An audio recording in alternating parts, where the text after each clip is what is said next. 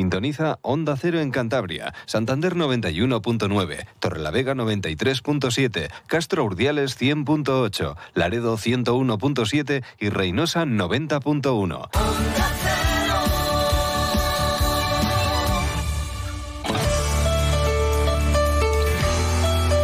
Cantabria en la Onda. Deportes con Fran Diez. Onda Cero.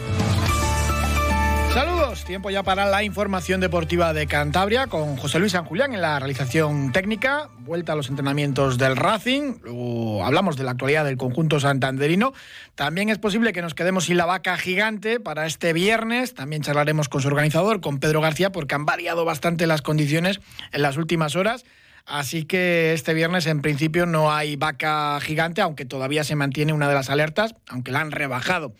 Pero hoy, aprovechando que este, este Día Internacional de la Mujer, vamos a asomarnos a la situación del deporte femenino. Celebramos sus muchos éxitos, pero todavía está muy lejos de equipararse el deporte femenino y el masculino en muchísimos aspectos. Mucho queda por hacer todavía. También nosotros, los eh, periodistas eh, deportivos, porque es verdad que no siempre prestamos toda la atención que requiere el deporte femenino. Hemos pedido opinión sobre la igualdad en el deporte a ocho deportistas de Cantabria, de ocho disciplinas deportivas diferentes, a Beatriz Pérez de hockey hierba, a Carlota Fernández Osorio, karateca, a Jenny Gosa de triple salto, a Silvia Martínez, futbolista, Sandra Buzón de fútbol sala, a Andrea Pellón de balonmano, a Zara García de los Salmones, trail runner y a Noelia Neila, la capitana del volei Torlavega.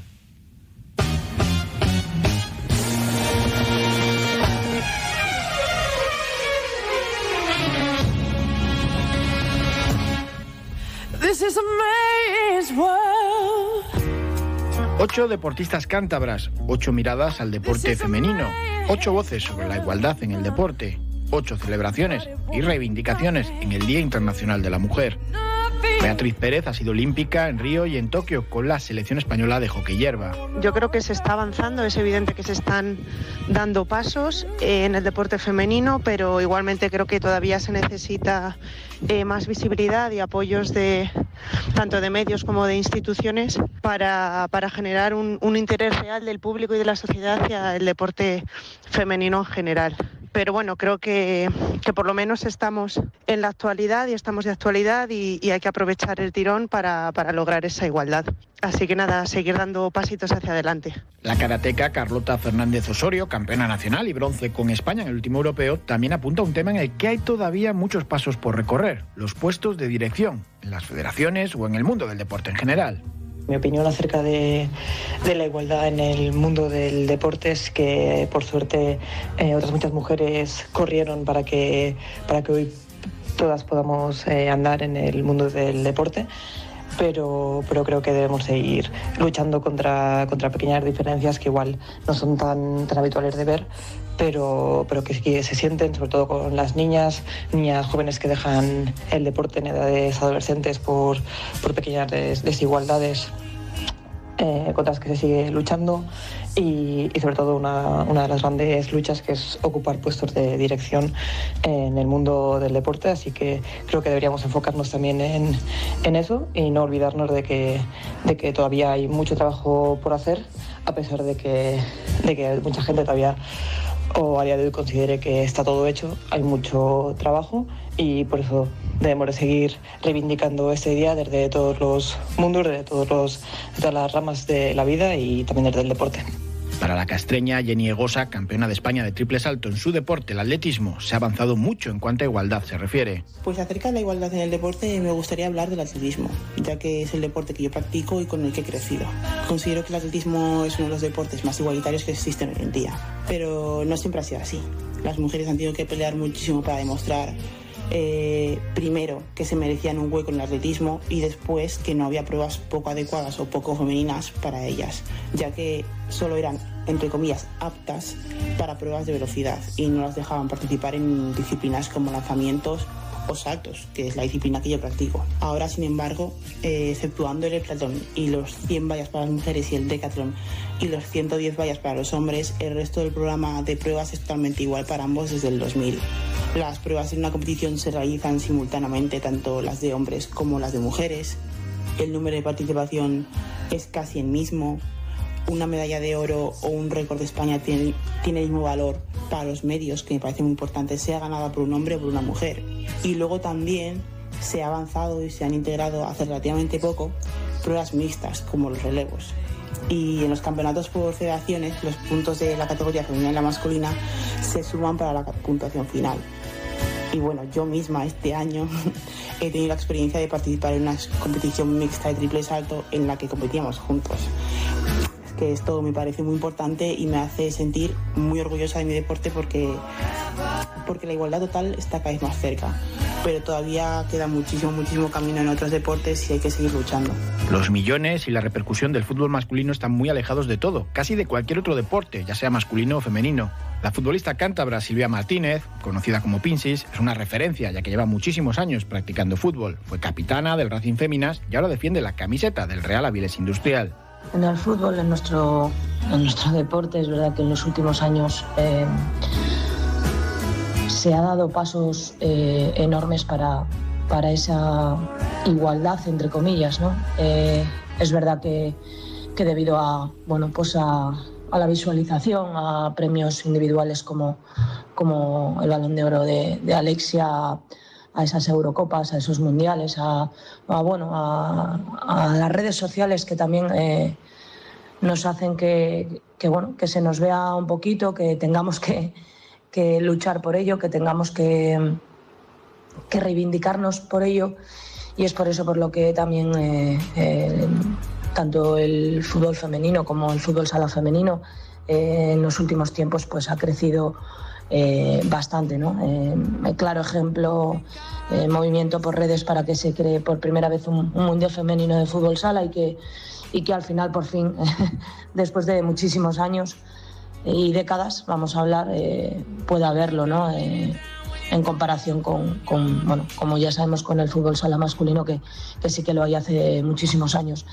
Pero bueno, es un camino largo, es un camino que sabemos que es muy difícil llegar a, a esa igualdad, eh, pero sí que es verdad que, que, en los últimos años, pues esa visualización, esos patrocinadores, esas eh, iconos, estrellas, eh, como queramos llamar, llamarlo, pues hacen que, que, esté en auge, que, podamos crecer, que estamos creciendo y, y, bueno, ese es el camino, pero aún queda muchísimo para, para llegar a esa igualdad que creo que, que nunca se llegará, pero eh, nosotras seguiremos trabajando para, para ello. Es también fútbol, pero sala, y entonces todo cambia. No hay ya tanto dinero ni tanta visibilidad. Sandra Buzón es una cántabra que defiende la portería del pollo pescamar gallego en la máxima categoría y de la selección española. Creo que el deporte es un derecho fundamental que evidentemente tiene que ser igualitario. ¿Qué es para mí igualitario? Para mí igualitario es eh, equiparar ambos sexos en cuanto pues, a oportunidades, visibilidad, facilidades, condiciones y bueno, creo que sobre todo en cuanto al respeto. Evidentemente Creo que la situación ha mejorado en los últimos años. Creo que parte de eso es porque estaba la situación muy mal. Quizás no porque haya mejorado todo lo que tiene que mejorar. Y bueno, creo que bueno, uno, de los de, uno de los referentes deportivos de la mejora de las condiciones de la mujer es, como no, el deporte rey, el fútbol femenino, el cual creo que no representa la situación de otros deportes en, en este aspecto. Juego al fútbol sala, evidentemente no, no puedo compararnos con el deporte rey, pero sí puedo compararnos con nuestros compañeros que pues son, están en la misma situación que nosotras. Son jugadores de fútbol sala en primera división y nosotras somos jugadoras de fútbol sala en primera división. Pero a pesar de equipararnos en ese aspecto, nuestra situación mmm, no se acerca ni por asomo a la suya. Y no solo me refiero a nivel económico, sino que no tenemos las mismas competiciones, no tenemos los mismos pabellones, ni siquiera tenemos el mismo staff que nos prepare deportivamente como, como se debe o nos cuide o, nos tenga físicamente a tope. Entonces, todos estos factores nos dificultan mucho la profesionalidad.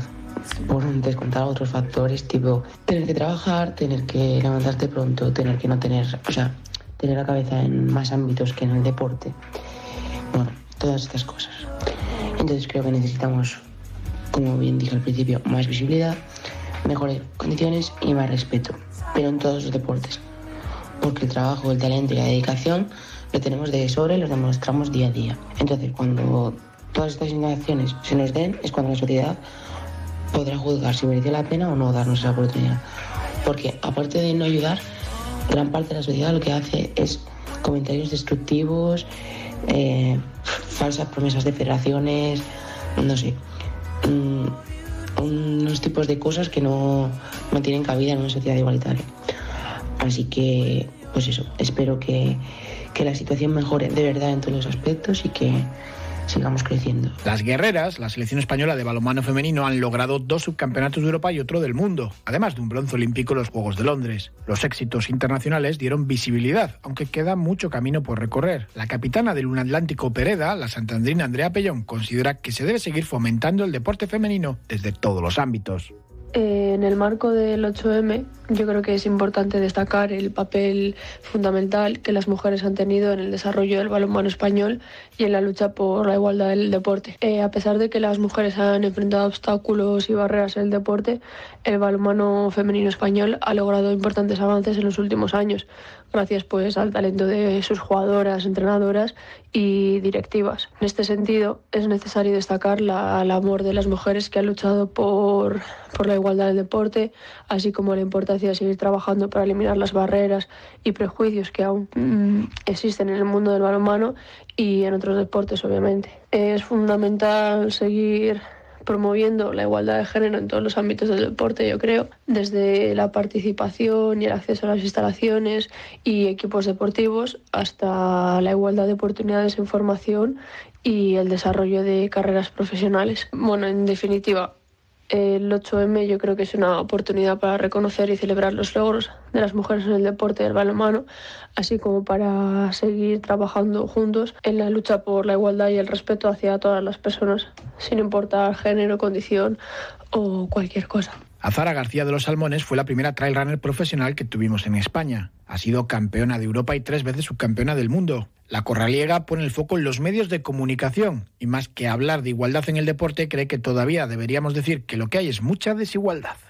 Creo que a día de hoy no podemos hablar todavía de, de, igualdad en el mundo del deporte, sino de todo lo contrario. Todavía hay una gran desigualdad, que nos queda muchísimo camino que recorrer, que realmente no es tanto lo que hemos avanzado, tristemente y que bueno es una pena que tenga que llegar un 8M para que todos los medios de comunicación, radios, televisiones, periódicos eh, nos, dé, nos den cabida, nos den visibilidad a, la, a, las mujeres, porque tendríamos que empezar, empezar por ahí, ¿no? Porque uno de los grandes problemas de esa desigualdad es que a la mujer deportista no se la ve y lo que no se ve no existe. Así que, bueno, pues eh, a todos estos medios de comunicación pediros que, bueno, que, que, esto sea durante todo el año, ¿no? No nos acordemos de la mujer solamente el día 8. Y a las mujeres, pues que no nos queda otra que seguir luchando y por supuesto que, que, lo seguiremos haciendo. Para la capitana del voleibol Torrelavega, Noelia Neila, es cierto que sigue existiendo una desigualdad tremenda entre el deporte masculino y el femenino. A pesar de que estemos en un continuo avance, a día de hoy sigue siendo visible la desigualdad que existe en el deporte. Mismamente, en lo que al voleibol se refiere, que es el deporte que yo practico desde que tengo 10 años, se puede ver cómo equipos masculinos, en la misma categoría que muchos equipos femeninos, tienen una mayor repercusión en cuanto a prensa, medios de comunicación, derechos laborales.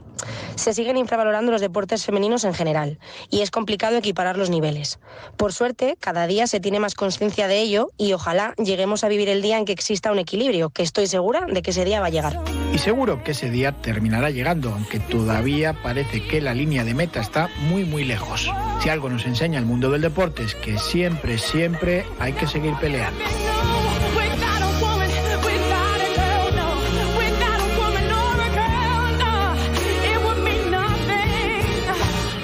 This is a maze.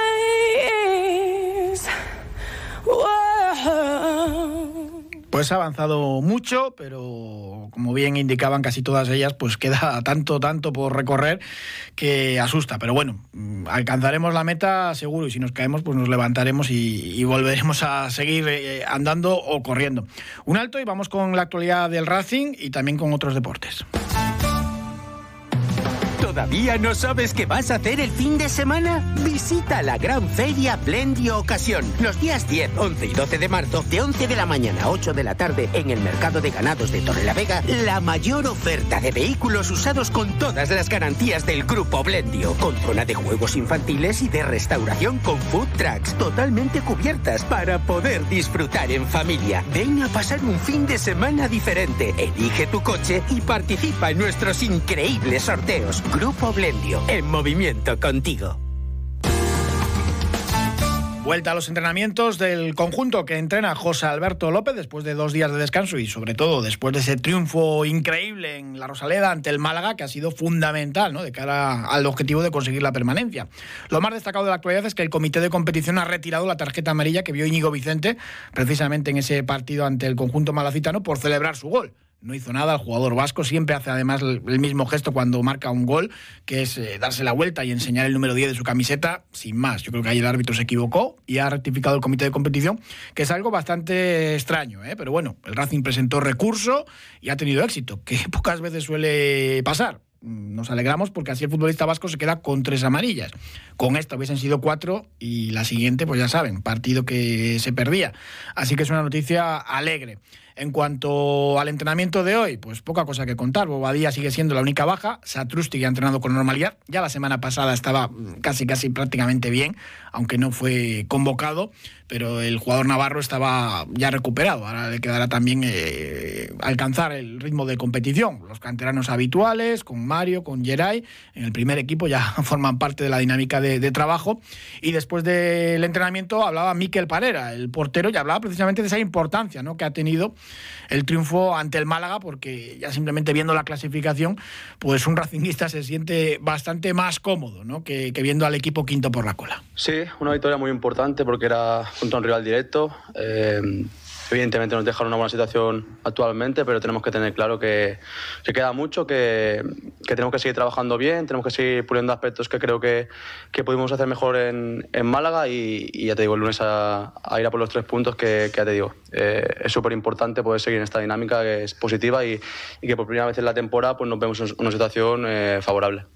También mencionaba Miquel Parera que pues bueno, el partido en Málaga pues no había sido especialmente brillante y bueno, se le cuestionaba qué aspectos tiene que mejorar el equipo después de, de ver ese partido allí ante el conjunto malacitano. Sí, mira, yo creo que, que hicimos muchas cosas bien. Eh, creo que el equipo tuvo, tuvo, mucha personalidad. Creo que supo jugar bien los tiempos de partido. Eh, sabíamos, sabíamos, la situación en la que estaba el rival, que posiblemente con el pase de los minutos eh, tendríamos, tendríamos, más opciones de, de meter gol. Eh, pero bueno, también evidentemente corregimos eh, cosas a mejorar cuando, cuando ganamos también y, y, creo que bueno, nos faltó un poquito de, de finura con el balón. Sobre todo la primera media hora creo que que nos costó un poco eh, avanzar con el balón. Después creo que, la segunda parte tuvimos que cerrar el partido, tuvimos que meter el segundo gol y, y dejarlo cerrado, pero, pero bueno, como ya te digo, corregimos eh, cuando las cosas van bien y ganamos y corregimos cuando las cosas van mal y, y perdemos. Los dos últimos ascensos del Racing a segunda división terminaron de la misma forma, con descenso. Es complicado, ¿no? Por diferentes circunstancias el año de Paco Fernández pues no había dinero tampoco para remozar la plantilla, o el año en el que estuvo pues Iván Ania, pues eh, empezó mal la campaña y, y así terminó, ¿no? El Racing descendió por primera vez en su historia como colista de segunda división. Hacía mucho tiempo que no estaba el Racing con tanta diferencia respecto a los puestos de descenso, son siete puntos de ventaja, lo contábamos también el lunes, ¿no? Esas estadísticas de, Opta, la empresa de estadísticas deportivas eh, británica, que daba menos de un 3% al Racing de, opciones de bajar, la situación es, muy buena. Evidentemente, el portero del Racing, el guardameta de Manacor, eh, dice que hay que seguir trabajando y eso es así, ¿no? Si pierdes todos los partidos, da igual lo que digan las, previsiones que, bajas, ¿no? Pero la situación es muy, muy buena de cara a conseguir el objetivo. Bueno, evidentemente que, cuando las cosas van bien y se acaban los resultados, el ánimo eh, es mucho más positivo ¿no? Pero yo creo que tenemos que mantener una, una, misma línea, tanto cuando las cosas van bien cuando las cosas van mal.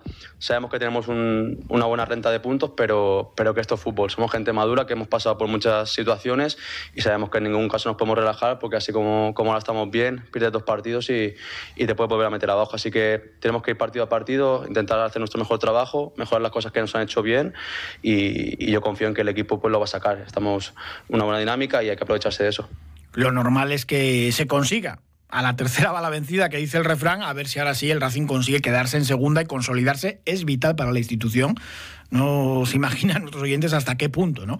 El Racing necesita quedarse en segunda división en el fútbol profesional porque ha estado mucho tiempo alejado y cuando lo ha conseguido pues ha sido algo efímero y económicamente eh, por mil situaciones es fundamental que el Racing esta temporada se quede en segunda división. Por eso también la propiedad hizo un esfuerzo, ¿no? Gracias también a la venta y el traspaso de, Pablo Torre pues con ese margen salarial, con esa inversión de 7 millones de euros en plantilla que no tienen muchos equipos. De abajo, eh, poquitos, el Málaga y, creo que ninguno más alcanzaba esas cifras de, del Racing en jugadores. Bueno, parece que la situación se ha encauzado ya. Un dato que destacaba el propio José Alberto después del partido de la Rosalía es que por fin se había dejado la portería a cero. Llevaba seis encuentros el Racing sin conseguirlo.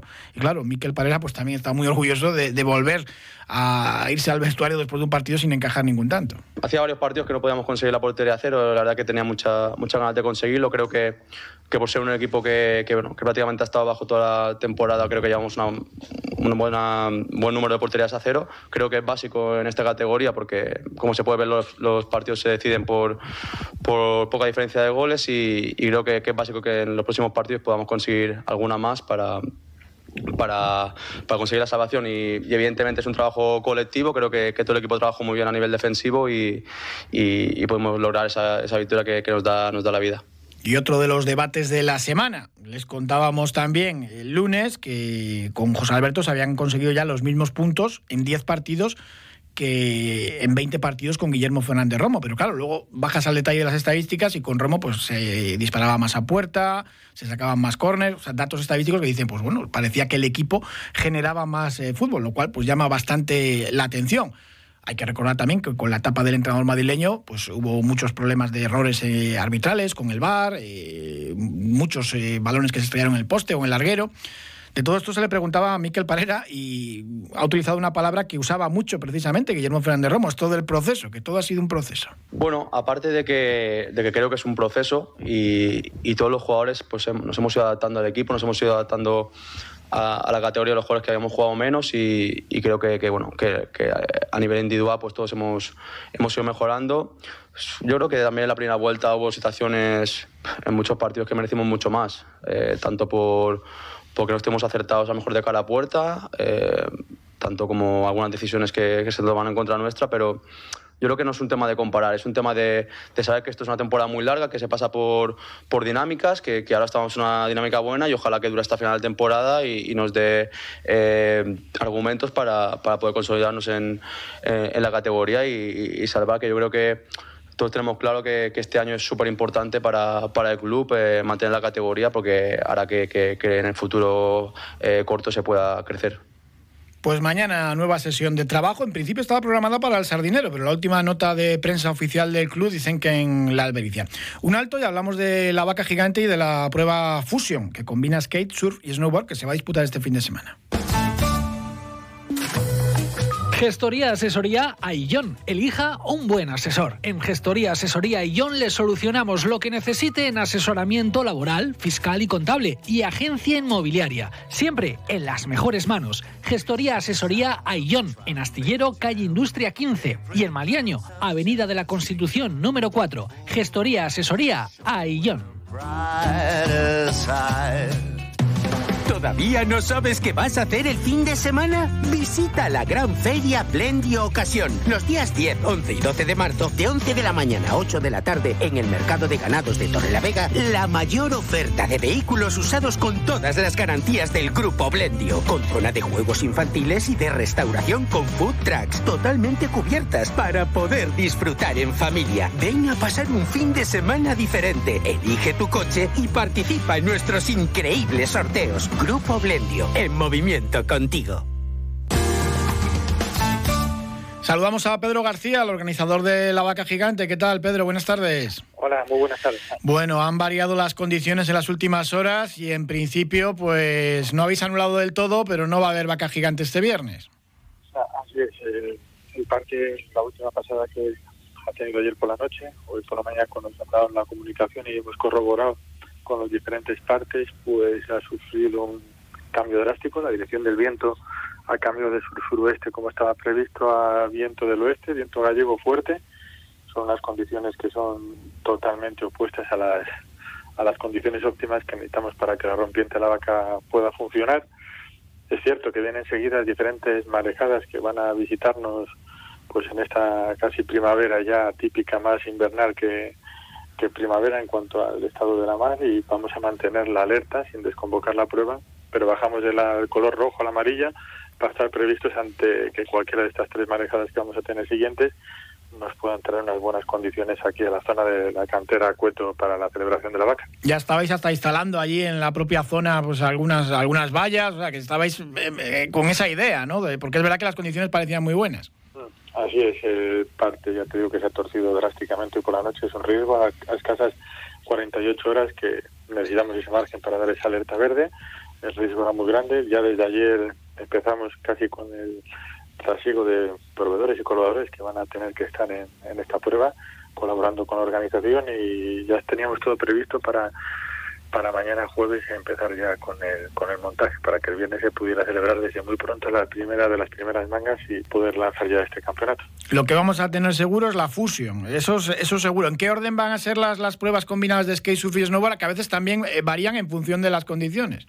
Sí, en todos estos deportes al aire libre las condiciones climatológicas son básicas, además que depende de las condiciones como de mar, de olas, de visibilidad y demás. Y teníamos un, un primer calendario montado, que es el que vamos a día de hoy seguir, en función también a que coincidían las dos pruebas, la vaca gigante con la fusión, una cosa que era extremadamente complicada también y un esfuerzo bastante grande por el club y colaboradores para realizar las dos pruebas y por ahora seguimos con el mismo cronograma que teníamos como con el comienzo de la parte del surf skate en la calle Repuente en Obsesionados, en la nave en el skate para indoor a partir de las 4 con el check-in y a las cuatro y media el inicio de competición. El sábado subimos Alto Campo para celebrar la prueba de banquet slalom y el domingo ya como último día de competición, el domingo 12 con esperamos que muy buenas condiciones en la playa de Sardinero, con olas para que disfrute el público que asista a ver esta competición, con casi 100 participantes en este momento inscritos,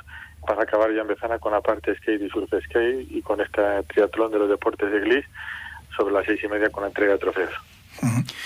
Bueno, dentro de la fusión también, pues muchos eh, famosos a los que animáis a conocer Cantabria y estas disciplinas deportivas, ¿no?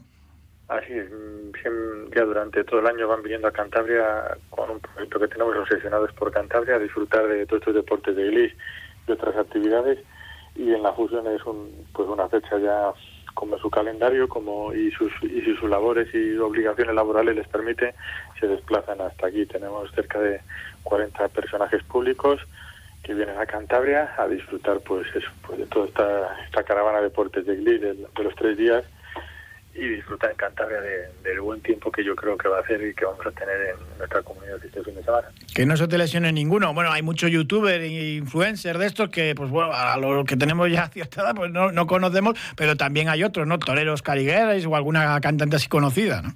Efectivamente, tenemos Celia Flores, Oscar Igares, que Rosario Morano, ya, ya son allíos, los chicos del hormiguero, Juan Ibáñez, una de las hormigas, que a día de hoy ya están confirmados y que tendremos por aquí surfeando, haciendo snow y patinando. Y de los gallos, pues bueno, eh, ya hay auténticos clásicos especialistas en esta fusión. Pues sí, deportistas de la talla de pues la familia Fernández en cuanto a la nieve, han sido olímpicos, seleccionadores de snow, sudamericanos como Andy Barroso, de snowboarder pues bastante reconocido a nivel internacional. Diego Domínguez en, el sur, que ahora mismo puede ser pues, los máximos exponentes que hay en el sur nacional y pues el tema de ruedas pues un Dani León, Ian Campbell, Iñaki Velilla, pues en cada disciplina hay los principales, muchos de los primeros espadas de, de, pues, de estos deportes. Pues Pedro García, muchísimas gracias y que salga todo bien. A vosotros, Frank. Un abrazo. Gracias. Esta tarde a las 7 la bolera Marcelino Ortiz Tercilla de Santander tenemos la segunda semifinal de la Copa Pebol entre Comillas y José Cuesta, dos modestos peleando por ese primer título de la temporada. El ganador se enfrenta a Camargo este viernes por el primer título de la temporada en ese mismo escenario de la bolera Marcelino Ortiz Tercilla. Salen hoy a la venta también las entradas del partido de Copa de Balomano entre Batco y el Bada Huesca, que se va a disputar el próximo miércoles, el día 15 a las 8 y media, con diferentes eh, promociones. Cuestan 20 euros, pero para los abonados que tienen que pasar por caja, la mitad 10. Y también si eres socio de la gimnástica o del Grupo Alega, también tienes ese descuento de, de la mitad más baratas también para los jóvenes. Partidazo, porque a partido único el Batco, si gana, se mete en la final de la Copa que se disputa en Santander. Ya está clasificado de oficio como anfitrión el Sinfín. Muchísimas gracias por habernos acompañado. Un saludo.